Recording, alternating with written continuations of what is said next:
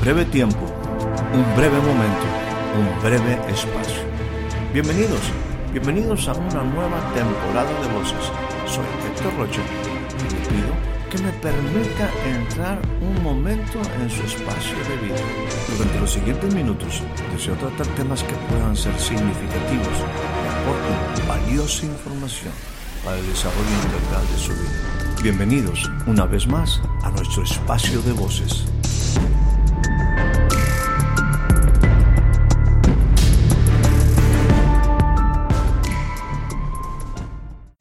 Bueno, nos queda, eh, sí, mencionamos este, este proceso que, que para mí es eh, lo que realmente implica el, el, inicio de una nueva etapa de relación con Jesús para algunas personas y que inicia con una simple palabra, sígueme. Eh, fue Jesús muy específico y a lo mejor muy parco en utilizar algo tan sencillito, sin mucha explicación. Quiere decir que obviamente eh, los discípulos habían estado quizás expuestos anteriormente a una enseñanza. Eh, hay que entender que, que nos guste o no nos guste el pueblo hebreo, pues este era un pueblo que al menos en su sentido, déjame usar el término religioso, estaban expuestos a enseñanza los sábados, estaban expuestos a, rabinos, a maestros. Entonces, este, esta cuestión de, un sígueme como pareciera que está de la nada, quiero decir que nada aparece de la nada. Hay cosas que se, que se manifiestan en un momento y uno dice, en un instante apareció esto. No, yo creo que hay cosas que se empiezan a mover en el corazón, hay cosas, hay pensamientos que empiezan a hacernos ruido en la mente, hay cosas que empiezan a, mover nuestro corazón y de repente viene una invitación, en este caso de Jesús, alguien que seguramente esta gente había escuchado anteriormente y ahora viene un sígueme. Y, bueno, eh, ahí por ahí eh, hay ciertas expresiones cuando dice dejándolo todo le siguieron, ¿no? Y hacíamos la aclaración. Dejándolo todo no significa en un momento dejar todo en desorden. Yo creo, creo firmemente que Jesús escogió a gente eh, con, esta, con esta frase, con esta palabra específica de sígueme, em, que, que tenía ciertas características y, y, creo que si no las tenían, pues en un momento Jesús se encargó de arreglar cosas como su casa en orden, como quizás sus finanzas, como quizás su propia vida que iba a tener un cambio radical y bueno, un sígueme implica el inicio de un proceso para pasar a la más alta escuela de pensamiento. Y no me refiero solamente rabínica, sino hasta el, tiempo actual, Jesús es la escuela más alta de pensamiento. Y luego viene una segunda etapa donde, bueno, en la terminología bíblica aparece el punto ven en pos de mí. Ya en nuestra manera acá en nuestro lenguaje cultural, quizás más latino, sería ven en busca de mí, mm. ven y búscame. Y bueno, eh, continúa el proceso con un ven en el sentido de permanece en mí para que seas enseñado, aprende de mí, sería lo más adecuado, aprende de mí, permanece en mí y yo diría hasta que des el fruto igual a mí de justicia. Y bueno, creo que después de este proceso tenemos que concluir que sería la, sexta parte que separado de él, nada, nada podemos hacer. Entonces Jesús invitó, aquí déjame, déjame hacer una, una referencia a, ahorita viene a mi mente, cosas que yo pues en alguna forma eh, lo he expresado, insisto, para mí en mi proceso de aprendizaje. Este, yo aprendí lo siguiente, que Dios no quiere vivir conmigo. Eh, Dios, eh, en este sentido, se oye bien cuando dices que Dios quiere estar con nosotros. No, yo creo que si Dios, y voy a hablar de mi persona, si Dios estuviera conmigo, acabaría los días exactamente igual de agitado que yo, quizás en algunos casos frustrado, quizás en algunos casos muy cansado, quizás en algunos casos agobiado, quizás en algunos casos sin resultado, quizás en algunos casos en angustia, estrés, desesperación y soledad. Eh, y entonces Jesús no quiere vivir conmigo, quiere que yo aprenda a vivir con Él. Por eso nos saca, nos saca de nuestro entorno actual para enseñarnos algo diferente. Por eso nos dice, sígueme. Eh, insisto, se oye en una forma muy bonita, él que quiere venir a vivir conmigo, él quiere estar en mi casa. Eh, pues sí y no, eh, porque insisto, si entra a mi casa, si entra a mi sistema Héctor Rocha de vida, pues va a acabar sus días muy, pues muy cansado, muy agotado, muy abrumado y quizás, insisto, con algunos problemas almáticos y, pues envuelto en nuestra en nuestra vida que, necesita cambios. Entonces lo que él dice es, sígueme, sígueme. No quiero vivir contigo. Tú necesitas vivir conmigo.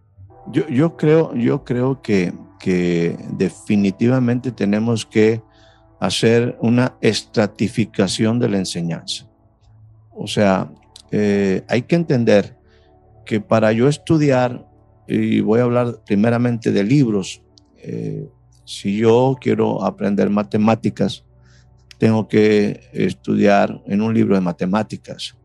Eh, si yo quiero aprender biología, tengo que tomar un libro de biología. Si yo quiero estudiar medicina, tengo que tomar un libro de anatomía, de fisiología, eh, de otras cosas por ahí. Si yo quiero aprender de vida, tengo que ir a la palabra. La palabra es el libro por excelencia acerca de la vida. Mm. Toma en algún momento algunos conceptos que por ahí los científicos obviamente se topan, porque la Biblia realmente, aunque tiene ciertos indicadores interesantes de sabiduría, no es totalmente un libro científico. Es un libro que tiene cosas de revelación, que hay que tener entendimiento acerca de ello. Cuando tú y yo nos metemos a, tratar de ubicar algunas cosas desde el punto de vista científico, quizás algunos detalles conforme la ciencia del hombre, este, pues no, vamos, topa, choca con algunas cosas que no tienen total explicación. Este, y eso tenemos que entenderlo bien, tenemos que saber estratificar. Yo creo que primero tenemos que aprender acerca de la vida. Y para ello, para ello se requiere que tú y yo estemos expuestos al libro de libros, tenemos que estar expuestos a este manual del fabricante, ¿no? Eh, la manera como Dios diseñó la vida y entiende la naturaleza del hombre. Por lo tanto, en ese aspecto creo que ahí tenemos que profundizar en ese, en ese eh, estudio de la palabra acerca del hombre. ¿Por qué? Porque hay que entender, si yo me voy a, la empresa, si yo me voy en el sentido secular, y creo que para todo esto aplica, el punto es que el hombre es el recurso humano más importante. Para, para la sociedad, el hombre es el recurso humano más importante. Para una empresa, el hombre es el recurso humano más importante. Las computadoras no se hicieron solos, los ordenadores no se hicieron solos, los construyó un hombre, ¿verdad? Eh, y hay que entender nada más que eh, el valor del hombre. Quizás si nos vamos como, como el, mismo, el mismo Dios se refiere al hombre, ¿qué es el hombre para que lo visites? ¿Qué es el Hijo del Hombre para que le des tanta atención?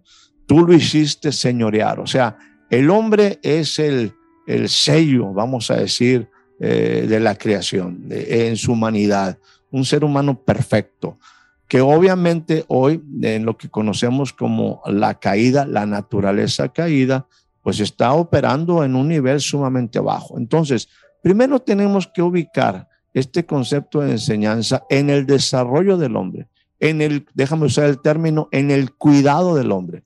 En el cuidado del hombre en su desarrollo integral, espíritu, alma y cuerpo. O sea, tenemos que ah, ir a esas tres áreas también del ser humano, espíritu, alma y cuerpo. Las tres cosas eh, son importantes, esas tres eh, facetas eh, del ser humano y tiene que ser desarrollado para que alcance su plenitud. Bueno, en esa plenitud del ser humano creo que hay que desarrollarlo, Eso es lo que hace Jesús, reintegrarlo a su origen, reintegrarlo al lugar de su habitación, reintegrarlo hacia donde él pertenece, al hogar, eso es lo que se llama el hogar, la morada donde él pertenece, donde está su, su oportunidad de pleno desarrollo para entrar en el nivel ilimitado del espíritu. Ahora, en esa dimensión, el hombre debe de prepararse, el hombre debe prepararse y por ello es importante estar en, ciertas escuelas, según tu especialidad, según tu universidad de pensamiento eh, o universalidad de pensamiento, y creo que eso te expone a, ciertas otras áreas, ciertos otros sectores. Cuando tú, estás en una, en una escuela, estás en ciertos círculos donde pues puedes tener eh, cierta influencia eh, sin, sin permitir que seas influenciado. Mm. Pero para ello se requiere que tú estés bien, bien fuerte en tu identidad, estés bien fuerte en esas áreas que son eh, particularmente especiales del ser. El ser tiene tres características eh, particulares. Tu dignidad, sumamente importante, tu dignidad, eso es lo que Dios restaura. Tu integridad y tu libertad.